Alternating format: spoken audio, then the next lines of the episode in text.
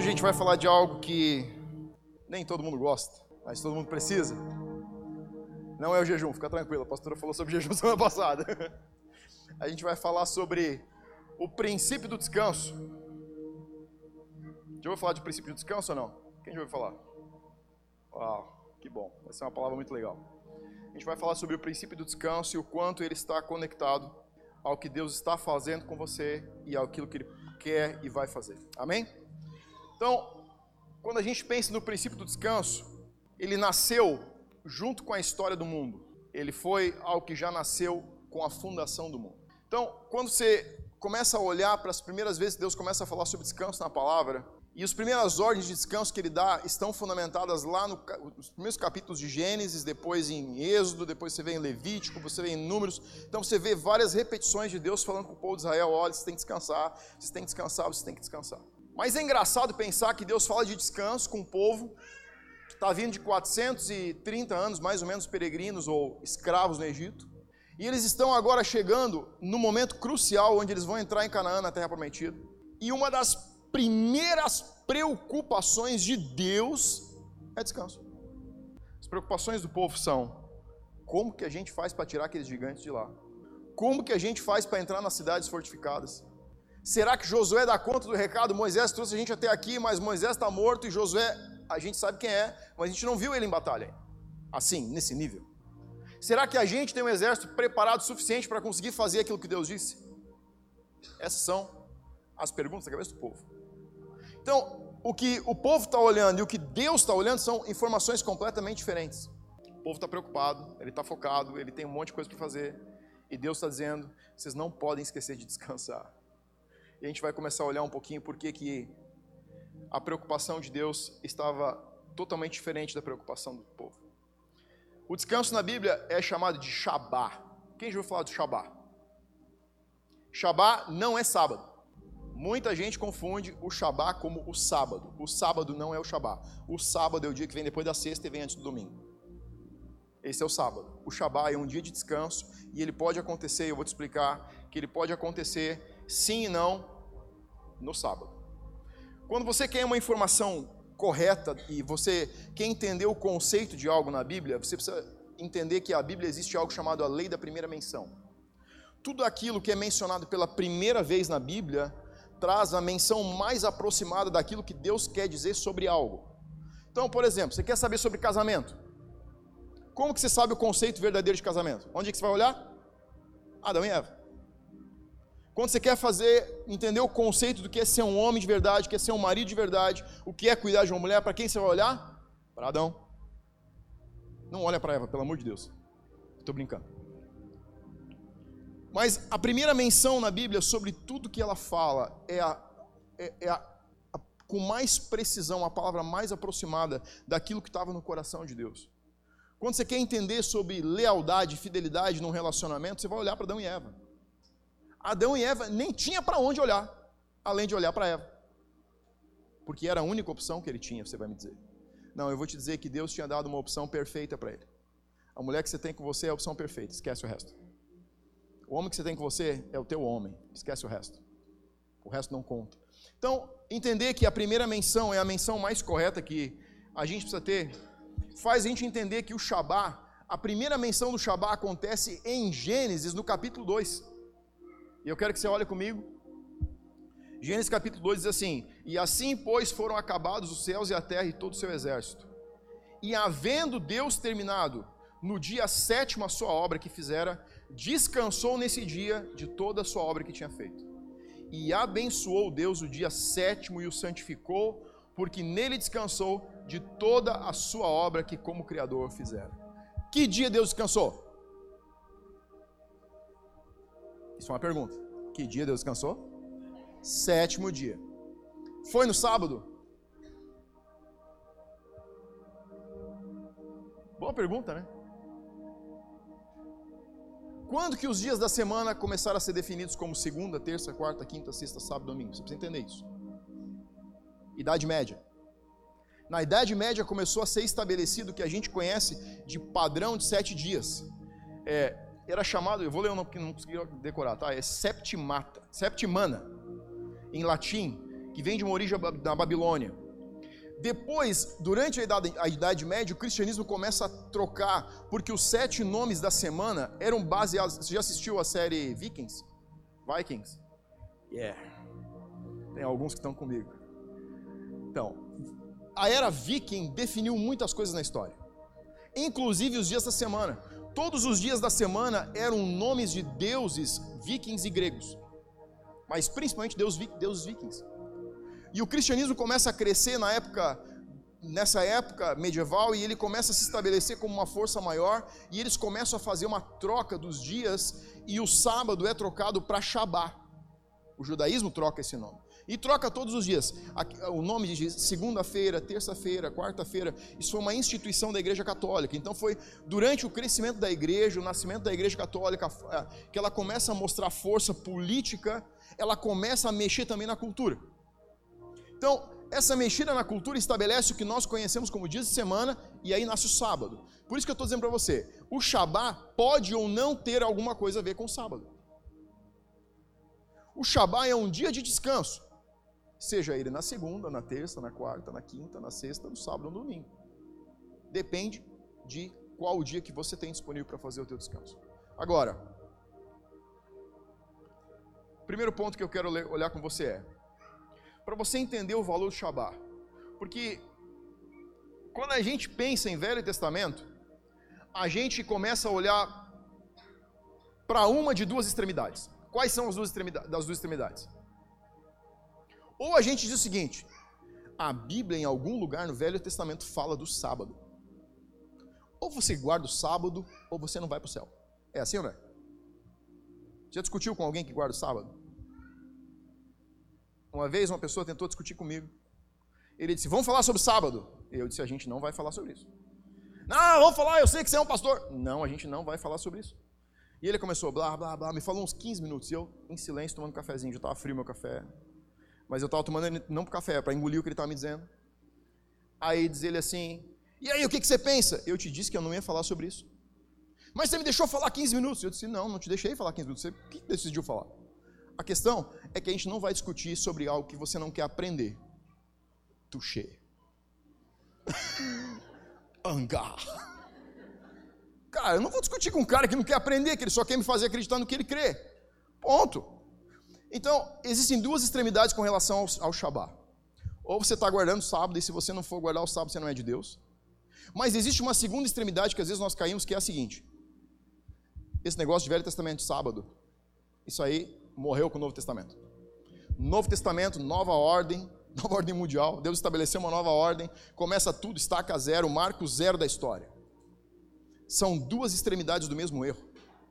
Numa extremidade eu estou dizendo o seguinte: ou você guarda o sábado rigorosamente, começa no sexta-feira pôr do sol e vai até o sábado no pôr do sol ao anoitecer, ou você não vai guardar nada, porque isso aqui é Velho Testamento, e Velho Testamento são regras e regras e regras. Deixa eu dizer um negócio para ti: o Velho Testamento não são nenhuma, nenhum tipo de regras. Por isso que a nossa leitura anual da Bíblia não começa em Mateus, ela começa em Gênesis. O Velho Testamento está cheio de princípios, representados por regras, mas não são regras. Então, quando a gente começa a olhar a ideia de que o Shabá é uma regra, você não vai conseguir entender o princípio que está escondido por trás. Então, o primeiro ponto que você precisa entender é que não é um conjunto de regras, mas é um princípio. A diferença entre a regra do descanso e o princípio do descanso é que a regra olha para a obediência e uma ordem sem entender o princípio que faz ela operar. Qual a diferença entre regra e princípio? A regra só te diz, faça. O princípio é entender o porquê eu preciso fazer, ou devo fazer, porque Deus me deu a ordem de fazer isso. Pensa comigo, você que tem criança, ou que já foi criança, provavelmente você foi criança um dia, não deve ter nesse tamanho que você está agora. Tua mãe um dia na vida te disse assim: vai escovar o dente. Sim ou não? Depois ela disse: vai escovar o dente. E um dia você disse assim: mãe, eu não estou afim de escovar o dente. E ela disse: não te perguntei nada, eu estou mandando você escovar o dente. Isso era o quê? Regra. Sim ou não? Quando você acordar de manhã, esses dias a gente estava tendo um pega em casa Porque, ah, mas é que o, o leite não tem gosto se eu escovar o dente. Eu disse, não estou interessado se tem gosto não tem gosto, você vai escovar o teu dente, acabou. Dando regras. Quando nós olhamos para a Bíblia e apenas vemos regras, isso fala da nossa infantilidade. Como você vê a Bíblia, fala de você. Como eu vejo a Bíblia, fala de mim. A Bíblia é a mesma que você lê e a que eu leio. A nossa interpretação é dada por níveis de maturidade e revelação do Espírito Santo. Está caindo a ficha aí? Sabe o que acontece quando você está discutindo com alguém, querendo provar para ele que você está certo? Talvez você esteja partindo de um outro ponto de maturidade, ou de entendimento, ou de meditação, ou de revelação que o Espírito Santo tenha dado. Então o que eu estou te dizendo é discute com as pessoas, mas escute, não só fale. Tenha conversas inteligentes. Conversas inteligentes são, não são um monólogo, são um diálogo. Quando você consegue dizer o que você pensa, consegue ouvir o que a pessoa tem para dizer, e juntos vocês conseguem chegar em algum lugar, porque é um diálogo. Quando uma criança diz eu não quero escovar o dente, é imaturidade. Mas chega uma etapa na vida que ela vai escovar o dente sozinha, porque agora ela sabe que escovar o dente tem a ver com higiene bucal, tem a ver com não perder dente por apodrecer, por pegar cárie, tem a ver com, também é um conceito de higiene total do corpo, tem a ver com não ficar com aquele bafão que derruba todo mundo, pelo menos às vezes. Esses dias eu estava conversando com, com o André, o pastor tem umas histórias estranhas às vezes. E a gente conversando sobre viagem, ministrar em igreja, ele disse assim, cara, eu fui orar um dia numa igreja, e um cara da igreja veio orar comigo no final disse, pastor, André, eu tenho uma palavra de Deus para você. E ele começou a falar, e quando ele começou a falar, ele disse, eu senti um negócio assim. E eu disse para ele, não, não, não, só, só hora, só hora, tipo assim, tentando terminar o negócio logo. Ele disse, cara, eu tive que dar uma caidinha na misericórdia, porque eu não aguentava mais. Então, o, a regra de escovar os dentes também tem um princípio por trás dela. Assim como o Shabá, o povo via, e o povo judeu muitas vezes as pessoas veem o Shabá como uma regra. Sabe como você sabe se está vendo como uma regra? Quando você não sabe o princípio que está escondido atrás do Shabat. E quando eu não sei o princípio que está atrás, ou eu vou querer vender como uma ordem definitiva que não pode ser variável, regras não mudam. Ou eu vou entender como algo que não tem valor. Deixa eu dizer algo para você. O Shabat é um princípio, ele nunca foi uma regra. A regra pode ser como eu estou vendo aquilo que Deus está dando como um princípio. A regra dos judeus era: no sábado você não trabalha. No sábado você não carrega coisas, você não leva coisas para fora de casa, você não traz coisas para dentro de casa, você não pode fazer fogo, você não pode andar mais que X metros, você não pode tirar um burro de um buraco, você não pode soltar os animais, você não pode tratar os bichos. Era simplesmente regra em cima de regra, em cima de regra, em cima de regra. Quanto mais regra que você tem, menos princípio você consegue viver. Porque eles estão escondidos cada vez mais por ordens humanas. Então, segundo ponto é: qual é o princípio está atrás do Shabat, o dia do descanso? O primeiro princípio básico é: não é sobre o que não fazer ou fazer, mas sim sobre se relacionar. Se está com a Bíblia aí, abre em Êxodo capítulo 20, versículo 9. Vamos ler juntos aqui.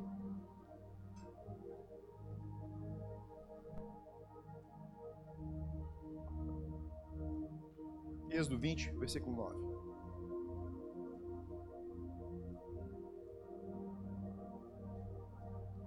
Isso aqui é três meses depois do povo sair do Egito, ok? Então eles saem do Egito, estão andando três meses e eles chegam ao deserto Sinai e Moisés disse para o povo: ó, acampa aqui que eu vou até um monte, porque foi daqui que Deus falou comigo, eu vou lá ouvir o que ele tem em direção agora. Então Moisés pegarão, sobe o um monte e Moisés assim: Deus, e aí? Qual a próxima etapa? Deus disse para Moisés: desce lá, fala para o povo se santificar durante três dias. Dois dias de santificação, que eles lavem as suas roupas, era um princípio que estavam revelando o que é o batismo, que a Sandré fez o comercial antes para a gente. Então, Deus dá uma direção para Moisés: volta com Arão, fala para o povo se santificar, jejum, para eles lavarem as roupas deles, arrependimento, confissão de pecado, que depois de três dias eu vou vir e vou descer no monte e vou falar e vou dar algumas direções. Aqui estão as direções. Começa um pouco antes que isso, mas eu quero frisar esse versículo aqui que diz o seguinte: Seis dias trabalharás e farás a tua obra mas o sétimo dia é o Shabá. do Senhor teu Deus, e nele não farás obra alguma, nem tu, nem teu filho, nem teu servo, nem tua serva, nem teu gado, nem teu estrangeiro que está em tuas portas. Pois em seis dias fez o Senhor os céus e a terra, e o mar e tudo que neles há, e descansou. A versão expandida diz: deixou, abandonou. No sétimo dia, portanto, o Senhor abençoou o dia de Shabá e o santificou. Abre parênteses, a expandida diz, ou seja, separou para os seus propósitos. Bingo. Primeiro ponto. O Shabá não é uma regra. Foi um dia que Deus separou para o seu propósito. Agora você começa a ter uma direção. Para que serve o Shabá? Para descansar? Sim, também. Mas esse é um dia que Deus escolheu. É um dia onde Ele quer ter relacionamento com aqueles que dizem que amam. O Shabá não é o teu dia de descanso, é o teu dia de descansar e se relacionar com Deus. Vamos continuar. O modelo relacional no qual Deus pensou tinha quatro colunas principais: Deus, eu, o meu próximo e a criação. Então, com Deus, meu dia de descanso não é um dia para passar 20 horas por dia na Netflix. Isso pode parecer um dia de descanso, mas não é. O meu dia de Shabá, o meu dia de descanso, alinhado com o propósito de Deus para o Shabá, precisa começar com relacionamento com Deus. Se o teu dia de descanso não começar com você tirando um tempo para fazer o teu devocional, pegar a tua Bíblia, tirar um tempo para orar e dizer: Deus, eu não sei quem é você, senta aqui comigo e fala comigo. Deus, eu já li esse negócio aqui um milhão de vezes, não entendi nada. Será que você pode fazer alguma coisa? Não sei como é que você vai falar com Deus. Às vezes eu falo bravo com ele. Ah, pastor, não pastor, não vou falar com Deus. É, pode sim, eu falo. Hoje falei com uma pessoa e disse assim: Ah, eu briguei com Deus. E a minha resposta veio dois dias depois disso: Eu vou ter que brigar mais com Deus. Entendi. Mas não é uma briga de, de um lado de amargura e ofensa. É você dizendo, cara, eu vou brigar por esse negócio. Eu estou pedindo isso para você, eu quero te ouvir, eu quero saber quem você é. Será que você pode vir falar comigo de uma vez? É esse tipo de posicionamento radical, onde você sabe quem você é e você também sabe quem Deus é. Se você algum dia, você está aqui, você tem um pai, de alguma maneira, você tem alguma pessoa que é referência com paternidade para você. Deixa eu dizer um negócio para você. Um dia você olhou no olho dele e disse assim: Para, o que, você está fazendo? Fez ou não fez? É, o meu filho tem 10 anos, de vez em quando ele bota dentro da minha cara. Ei, pai, vem cá, você falou esse negócio aqui, você está fazendo diferente agora. Como é que é isso? Ah, tá, você pode me perdoar, vamos fazer diferente.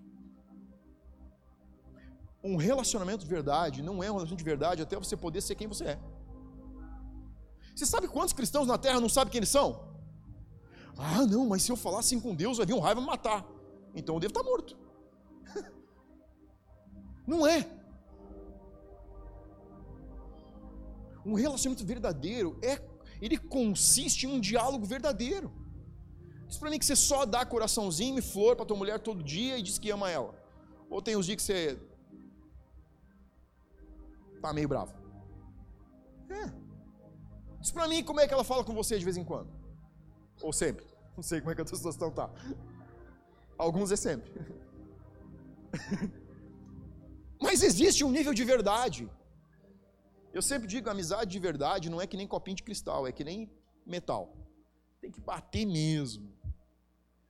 De ficar marcado, de um marcar o outro. A Bíblia diz em Provérbios que o homem afia o homem, como ferro afia o ferro. Sabe como é que você tem um amigo de verdade? Quando ele vai falar contigo e sai umas lascas. Se não sair lasca, você não é melhor depois da conversa você fica mais afiado, porque você passa uma faca em uma lima, e quando você passa. Você já passou o dedo no fio da, da faca assim, limpou com o dedo? E você tem um negócio cinza no dedo? Quem fez isso já? Isso é amizade de verdade. Ela não respeita muito você, porque ela quer ver você melhor. É relacionamento comigo. Os judeus costumavam acordar mais cedo e tirar um cochilo no Shabá, porque o corpo precisa descansar. O Shabá era consistido então de relacionamento com Deus, eles liam a Torá, consistia em tirar uma soneca durante o dia. Cara, não tem coisa melhor do que dormir no teu dia de descanso depois do almoço. Ainda mais quando os teus filhos já têm 8, 10 anos, você diz assim: não vem me tirar paciência, eu vou fechar a porta. Se você vier aqui, o pau tora. Eu quero dormir uma hora e eu quero acordar daqui a duas. Ou seja, não me chame. Você precisa descansar. Vou você tirar um tempo para você, não só para dormir. O judeu realmente dormia até mais tarde, eles guardavam um sábado, porque entenderam que o Shabá é sábado, isso é um problema deles. Então eles dormiam até mais tarde no sábado de manhã e tiravam uma soneca no sábado à tarde. Era descanso. Mas não é só descanso. Não é só dormir. É sentar e pensar em como foi a tua semana. Erros e acertos que você cometeu. O que você quer mudar para a próxima semana? Eu não estou pensando em fazer, falando do teu, do teu trabalho. Eu estou falando da tua vida pessoal. Ah, eu tenho que pegar minha empresa, eu preciso contra. Não, não. Não tem, que lembrar da empresa. É um tempo seu. O que Deus falou com você naquele dia como você aplica aquilo na tua vida, como que você joga isso dentro do teu, do teu conceito de vida. Com o próximo. O Shabá consiste em você gastar tempo com as pessoas que, se, que você ama. Então não pode ser um dia na TV. Você pode tirar tempo da TV, assiste tua série favorita, vai lá, não tem problema nenhum. Mas gasta tempo com as pessoas que você ama. Gasta tempo, investe em relacionamento. Senta, olha no olho. Papo reto. Não briga, mas se vocês estão brigando, tira aquele dia. Hoje, sábado, a gente vai dar uma bandeira branca aqui. A gente vai ficar de bem, beijinho. Segunda-feira a gente começa a brigar de novo. Mas é relacionamento verdadeiro, é amor verdadeiro, é essa transmissão de, de energia, se você quiser entender assim. Onde você consegue olhar no olho da pessoa, olhar no olho dos teus filhos, sentar e conversar e perguntar anseios do coração. Pergunta para os seus filhos: o que eu estou fazendo que machuca você? O que eu não estou fazendo que machuca você? Pede para tua esposa tirar aquela listinha de coisas que ela tem para te dizer e diz assim: me diz só uma por sábado, por favor. Uma por Shabá. Eu não consigo digerir todas, então você me dá uma, a gente vai trabalhar. Né? Ela tem uma lista secreta. Toda mulher tem um livro negro. Você é o primeiro nome da lista. O resto são os seus defeitos. Provavelmente não tem quase mais ninguém lá. Mas é isso. Senta aqui, vamos conversar. Saia com a sua família, vá passear. E aqui eu já estou entrando no quarto, na quarta coluna do Shabá, que era contemplação. Preste atenção nas coisas belas que Deus faz. Vá andar pela natureza. Vai para um parque. Pega a cadeira de praia, senta debaixo de uma árvore, senta no chão na grama, faz um piquenique. Às vezes a gente pega a família, pega uma toalha. Eu amo fazer isso. Mas faço, tanto que amo, faço. Leva um queijinho, não precisa ser só fruta depois de jejum, você pode levar um queijo, leva um pedaço de carne, um presunto, sei lá o que você quiser. Mas tira um tempo. Você vai ver quanta beleza, você vai ver quanto relacionamento você consegue extrair de uma hora, duas horas sentado. Sentado. E aqui eu quero incrementar com algo. Esqueça seu telefone. Tempo de qualidade, você não pode estar respondendo WhatsApp, olhando o Instagram. Não faça seu passeio para postar uma foto no Insta. Posta de noite. Posta no outro dia, não tem problema, tire fotos. O que eu estou querendo dizer é, a não ser que você tenha uma necessidade urgente, porque você está de plantão com um médico ou qualquer coisa desse tipo, dê tempo para relacionamento. Você tem seis dias para enlouquecer. E o sétimo é para você se relacionar. Está ouvindo uma, uma palestra de um CEO de uma grande empresa de São Paulo, no Supra-Sumo, ele veio falar com a gente sobre finanças. E ele disse, falei para ele de casa, me chocou a maneira que eu ouvi, mas é, é pegada de São Paulo, a pegada é diferente. Ele disse, eu e minha esposa temos um acordo de segunda a sexta, ela não me liga, não me chama, a menos que esteja alguém morrendo. Eu não tenho hora para sair, eu não tenho hora para chegar, eu não tenho hora para comer, eu não tenho hora para nada, só que tem um negócio. Se alguém da empresa me ligar no sábado, tá demitido. Porque de sábado e domingo eu não quero saber de nada. Pode pegar fogo, pode explodir. Eu quero, na segunda-feira de manhã eu quero chegar, não quero mais nada. Mas sábado e domingo acabou. É da minha família. Eu disse, cara, esse cara é faca na bota. Ele tem uma posição radical para uma situação, mas tem uma, a mesma posição radical para outra. Às vezes nós temos uma posição radical para uma. mas não temos para outra. Isso não é um estilo de vida sustentável. Relacionar-se com a criação não é ir para o shopping olhar vitrine de loja, tá? Só fica a dica. É. Isso. Vocês estão comigo, né, homens? Isso. Shopping center não é natureza. É. Só estou querendo aqui. É, eu, eu, Deus falou comigo que a presença de Deus ia vir nessa hora. É. Eu estou brincando contigo que tem homem que é mais metrosexo que as mulheres, então pega leve. Mas eu estou querendo te dizer é que às vezes a gente está contemporizando algo e perdendo o melhor de Deus. O melhor de Deus. E talvez teus filhos amem vitrine de shopping center. Começa a levar eles e sentar numa grama e jogar uma bola para ver se em três meses eles não são diferentes. Está dentro deles, está dentro da natureza humana. Você sabe como que cigarro se tornou um dos produtos mais comercializados no mundo? Porque tinha uma propaganda Malboro, Malboro, lembra? O cara andando a cavalo, sozinho, tipo cowboy. Você já pensou por que aquilo pegou tanto? Porque foi um bom comercial? Mentira. Eu amo marketing. Não presto para isso, mas amo. Gosto de ver as tacadas dos caras. Mas não foi por causa do marketing. Foi porque aquele comercial respondia um anseio do coração. Todo homem, principalmente os que andam de moto, você está me entendendo o que eu estou dizendo, anseia em liberdade, vento na cara, né? solidão. Aquele comercial respondia o anseio de um coração. Você está comigo, né, André? É, isso é. Respondia o anseio de um coração.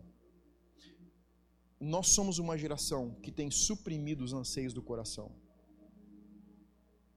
E tem muito casamento quebrado, muito homem quebrado, muita mulher quebrado, muito filho quebrado. Porque a gente não está antenado para aquilo que Deus colocou como matriz dentro do coração do homem.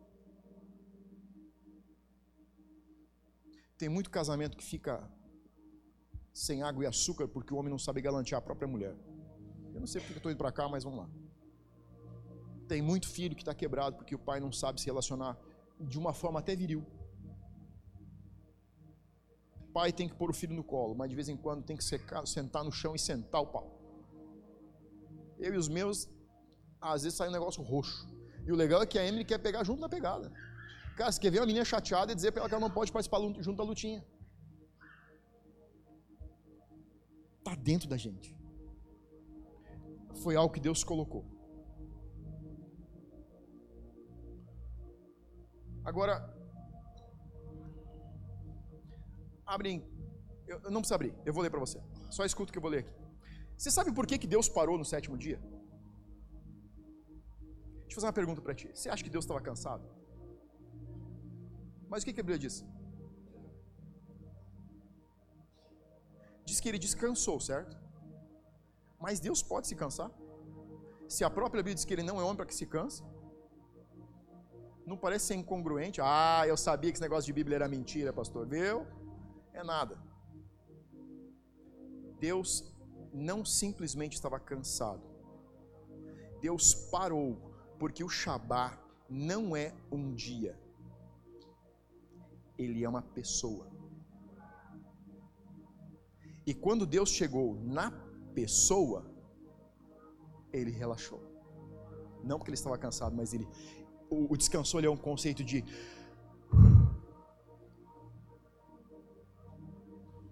Sabe quem é o Shabá? Jesus. Quando você não tem o seu tempo de descanso, você não está descansando no lugar que deve descansar. Boa, pastor. Dessa eu gostei. Até eu gostei. Hoje à tarde, quando encontrei isso, eu disse: Ah, vai valer o culto. Provérbios 8, não precisa abrir, só nota. Provérbios 8 e 23 gente eu vou ler para ti, tá? Desde a eternidade fui estabelecida, desde o princípio, antes do começo da terra. Antes de haver abismos eu nasci, e antes ainda de haver fontes carregadas de águas. Antes que os montes fossem firmados, antes de haver outeiros eu nasci. Ainda ele não tinha feito a terra, nem as amplidões, nem sequer o princípio do pó do mundo. Quando ele preparava os céus, aí estava eu quando traçava o horizonte sobre a face do abismo, quando firmava as nuvens acima, quando estabelecia as fontes do abismo, quando fixava ao mar o seu limite para que as águas não ultrapassassem os seus limites, quando compunha os fundamentos da terra, regozijando-me no seu mundo habitável e achando as minhas delícias com os filhos dos homens. Então eu estava com ele e era o seu arquiteto. Dia após dia eu era as suas delícias, folgando perante Ele em todo o tempo. Sabe quem é isso? É a sabedoria.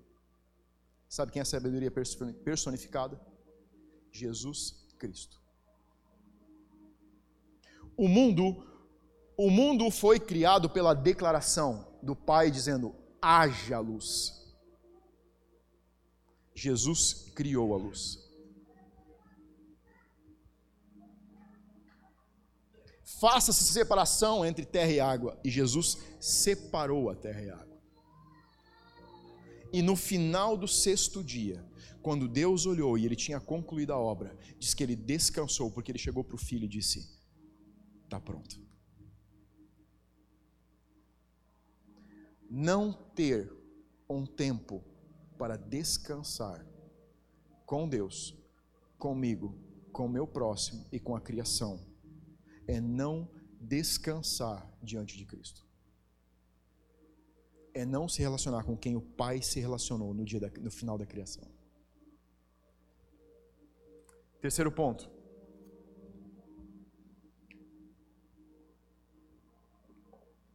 Terceiro ponto, princípio do base do Shabá, é que ele coloca a base fundamental e coloca em xeque nossa capacidade de confiança. O Shabá é confiança. Porque se você parar para escrever agora 10 motivos porque você não pode tirar um dia para descanso, você vai escrever 20 no mesmo tempo que eu acho que você vai escrever 10. Deixa eu dizer um negócio para você: você não tem tempo para descanso. Não tem. Concorda comigo ou não? Você cria tempo para descanso. Sabe Quanto tempo para descanso você vai ter daqui a 10 anos? Menos que você tem hoje. Sabe quanto tempo para descanso você vai ter daqui a 15 anos? Menos que você tem hoje. Você nunca vai ter tempo para descansar. Tempo foge pelos nossos dedos. Quando você acorda de manhã, no horário certo, você já está atrasado, sim ou não? Sim, você já acordou porque você sabe que, cara, se eu me atrasar 10 minutos, lá no final do dia me custa isso. O Shabá é uma declaração de cheque na nossa confiança de que você com Deus pode fazer mais do que você sozinho. Qual é a base que está escondida aqui? A base do dízimo da oferta. Eu sei que devolvendo os 10%, com 90 eu faço mais do que com 100. Princípio, não é regra. Qual é o princípio do Shabat?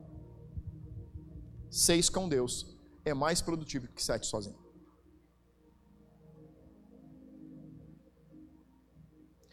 Se você já teve negócio ou tem negócio, você vai entender o que eu vou te dizer. Você em algum momento entrou em uma espiral de trabalho e falta de tempo. Me diz que quanto mais você trabalhava, sobrava tempo ou menos sobrava? Quando você corre atrás do tempo, ele te foge pelos dedos porque o homem não tem domínio sobre o tempo. Deus é Cronos e Kairos, só Deus tem domínio sobre o tempo. Tempo é vida, quanto mais você corre atrás, menos você tem.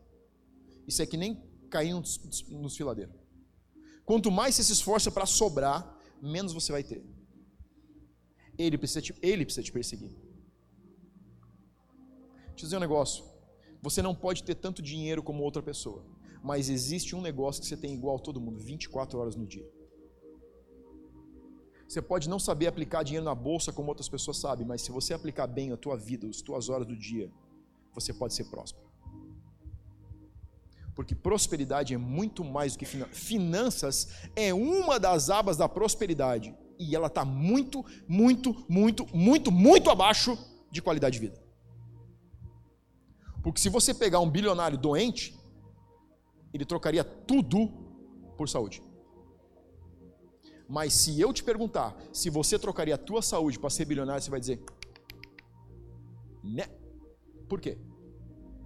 Porque a gente está correndo atrás de dinheiro, mas a gente não troca a saúde por dinheiro. Sim ou não? Sim. Porque por mais que a gente queira dinheiro e precise e seja bom ter dinheiro, a gente sabe aqui dentro, na nossa matriz, que vida não tem preço. Não tem. Diz para mim, se alguém tivesse dizer assim, quanto, quanto você vale? Quanto eu preciso dar para tua família para acabar contigo hoje? Para você me dar a tua vida? Você não vai dizer o preço. Porque você sabe que a tua falta vai fazer muito mais estrago do que o dinheiro que você vai deixar.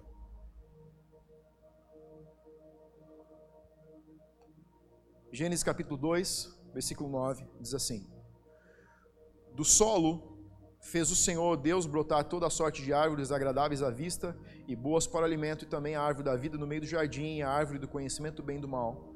Tomou, pois, o Senhor Deus ao homem e colocou no jardim do Éden para cultivar e guardar. Agora, olha, olha que legal isso aqui. Você consegue enxergar uma sequência aqui ou não? Dá uma olhada no versículo. O que você consegue ver? É sutil, mas está ali. Existe uma ordem. Qual a ordem que está estabelecida aí?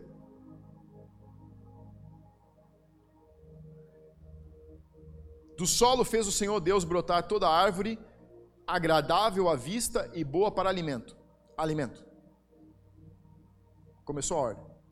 Segundo ponto. E também a árvore. Então, para dar alimento e beleza. Alimento e trabalho. Terceiro, colocou também no jardim a árvore do conhecimento do bem e do mal. Que árvore foi essa? A árvore do qual Adão e Eva não teriam comido, não deveriam ter comido. Tomou, pois, o Senhor Deus o homem e colocou no jardim para cultivar e guardar. Você está vendo que tem uma ordem aqui? Qual é a ordem? Alimento, trabalho, limites e o homem.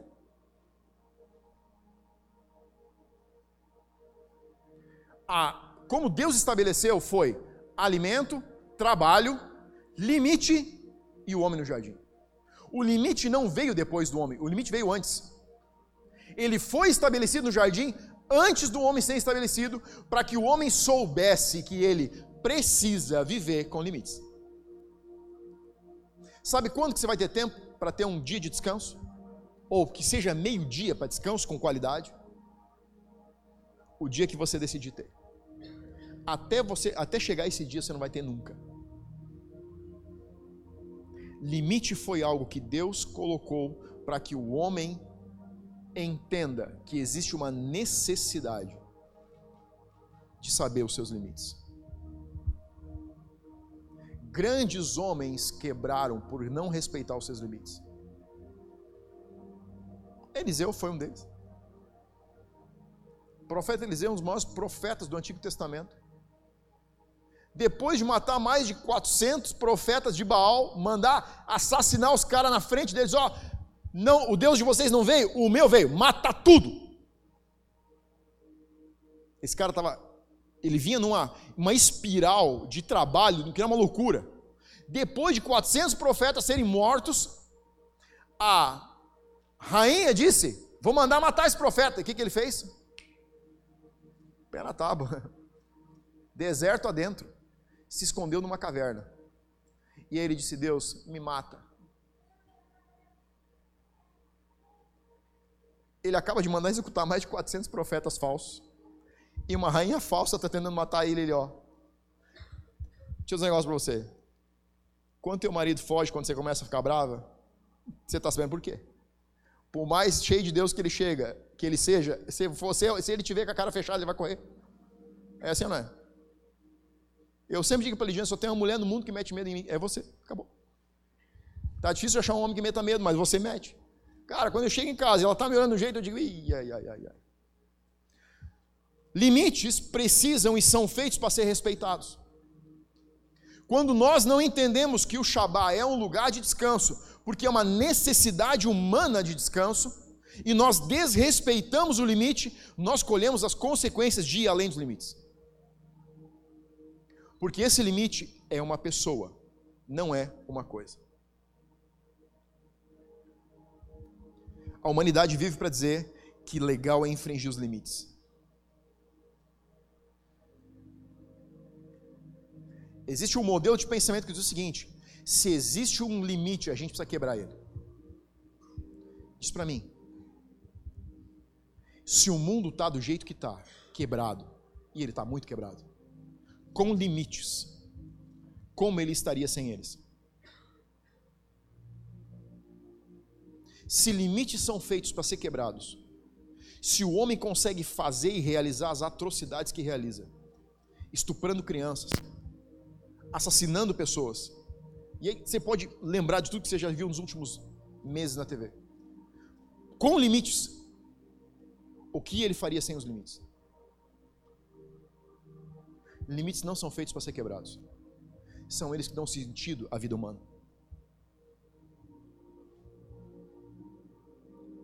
E eu quero acabar com dois versículos. Marcos 2,27 diz assim: Acrescentou o sábado, foi estabelecido aqui, Jesus está respondendo os mestres da lei, foi estabelecido por causa do homem e não o homem por causa do sábado, de sorte que o filho do homem é senhor também do sábado. O sábado foi estabelecido por causa do homem. O Shabá, ele estava dizendo, foi estabelecido porque o homem não saberia respeitar limites. E porque Deus precisava de um dia para trabalhar com o coração do homem, ele estabeleceu um dia para ser guardado que eu quero dizer para você hoje à noite é: o Shabá não é uma regra, ele é um princípio. O Velho Testamento não tem regras, a vida cristã não tem regras. Nós aqui não temos regras, a não ser uma: você precisa se relacionar com Deus, que é a única regra que existe. Você sabe por que Deus realmente, quando o povo está para entrar em Canaã, deu como uma das ordens essenciais, e é o quarto mandamento, diz, o quarto mandamento diz, não se esqueça de guardar o sábado, o Shabá, guarde o dia do Senhor que é o Shabá. O povo está preocupado com um monte de coisa, com tudo que vai acontecer, com tudo que não vai acontecer, eles não têm certeza de nada, eles têm um exército treinado, mas não em batalha. E Deus está preocupado com o Shabá.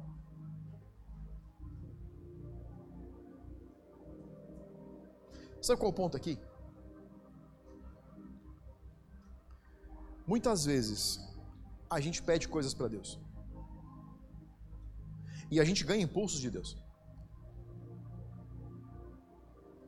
Deus não está preocupado em te dar ou não te dar coisas a maior preocupação dele é relacionamento. A preocupação de Deus com o povo não era se eles iam conseguir entrar naquela terra, expulsar os gigantes, derrubar muros, invadir cidades. Ele sabia que isso era possível. Mas ele tinha mais medo. Medo não é uma coisa que Deus tem, mas o que eu quero dizer é que ele tinha mais preocupação em que o povo não se esquecesse dele por causa do impulso que Deus estava dando.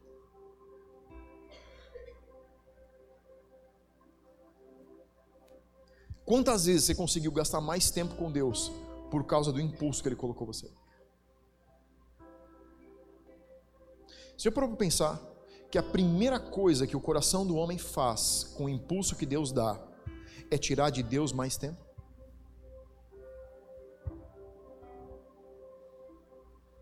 Fala para mim que não é verdade. Fala para mim que não é verdade. Sabe quais são as vezes que a gente se esquece de Deus? Quando as coisas ficam boas. Quando está dando tudo certo. Quando os negócios estão indo bem. Quando os amigos estão próximos. Quando você está com saúde.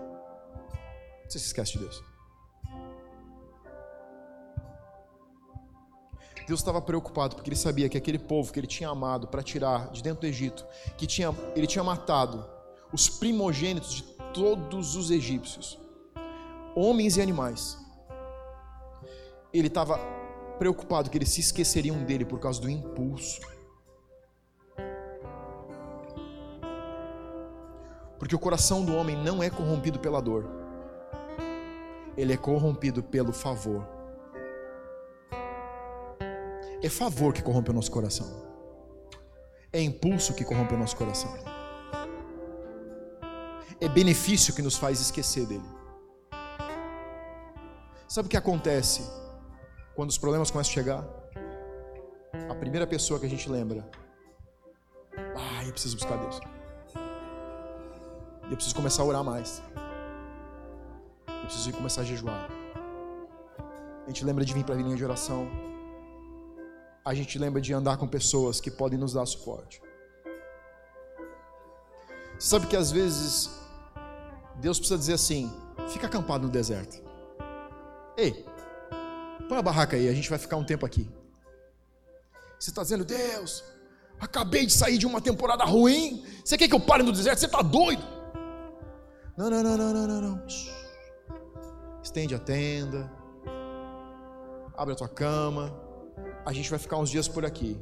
Porque se eu deixar você ter a próxima onda de impulso, eu sou a primeira pessoa que você esquece. Quantas vezes você pediu para Deus te abençoar? No negócio que você está hoje. Quando a resposta veio, você lembrou de voltar e gastar o mesmo tempo dizendo: Deus, eu só queria te agradecer. Eu só queria te dizer que você me deu um impulso, agora você para mais tempo para você por causa disso. Porque isso é gratidão. Um dos maiores reis que Israel conheceu, perdeu tudo que Deus tinha dado a ele. E você encontra a história de Ezequias lá em Reis, mas quando você vem para Crônicas, que conta a história dos reis, tem um detalhe, um versículo que é incrível, que diz assim: E por causa da falta de gratidão, Ezequias perdeu tudo que perdeu.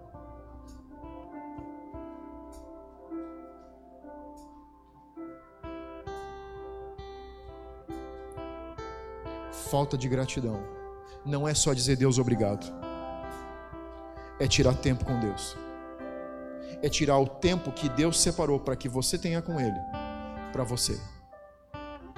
Isso é a mesma coisa que roubar dos dízimos das ofertas.